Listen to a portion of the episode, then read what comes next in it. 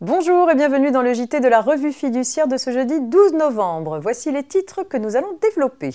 Les conditions du travail en présentiel, Covid-19 et loyer annonce d'un nouveau crédit d'impôt et pour finir, responsabilité du producteur d'un herbicide défectueux.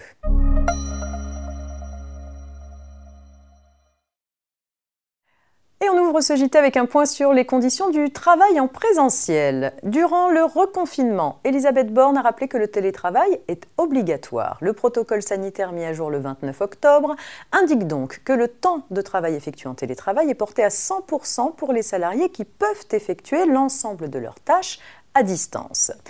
Pour les salariés qui doivent travailler totalement ou partiellement dans l'entreprise, l'employeur doit prendre un certain nombre de précautions. Il lui faut notamment mettre en place une organisation qui réduit les déplacements domicile-travail et aménager le temps de présence en entreprise afin de réduire les interactions sociales. Il doit aussi lisser les horaires de départ et d'arrivée pour limiter l'affluence aux heures de pointe. Bien sûr, il veille au respect des règles d'hygiène et de distanciation physique sur le lieu de travail.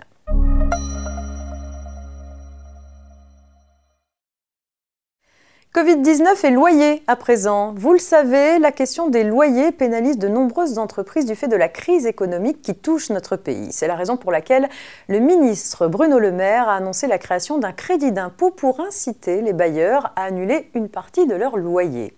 Cette mesure devrait bénéficier aux entreprises de moins de 250 salariés fermés administrativement ou appartenant au secteur des hôtels, cafés, restaurants dits HCR. Tout bailleur qui, sur les trois mois d'octobre, novembre et décembre 2020, accepte de renoncer à au moins un mois de loyer pourrait bénéficier d'un crédit d'impôt de 30% du montant des loyers abandonnés. Cette disposition sera introduite dans le projet de loi de finances pour 2021, actuellement en cours d'examen au Parlement.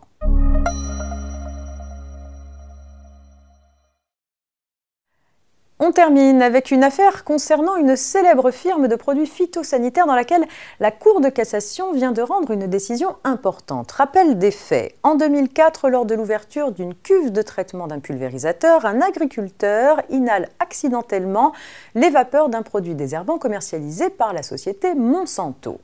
Souffrant dès lors de graves troubles neurologiques, il estime avoir été intoxiqué par le produit retiré du marché en 2007. Il demande donc réparation de son préjudice au producteur. Pour sa défense, le producteur prétend notamment que le dommage résulte en partie de la faute de la victime.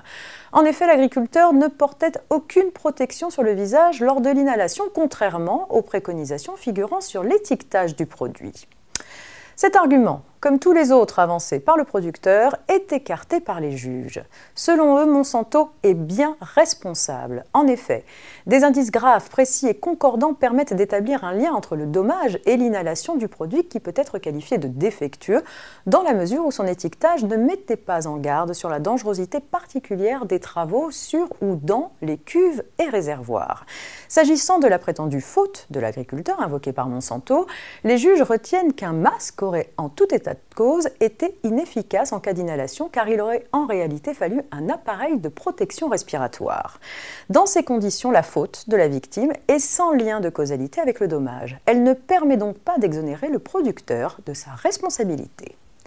C'est la fin de ce JT, on se retrouve demain pour un dernier JT avant le week-end. Très bonne journée.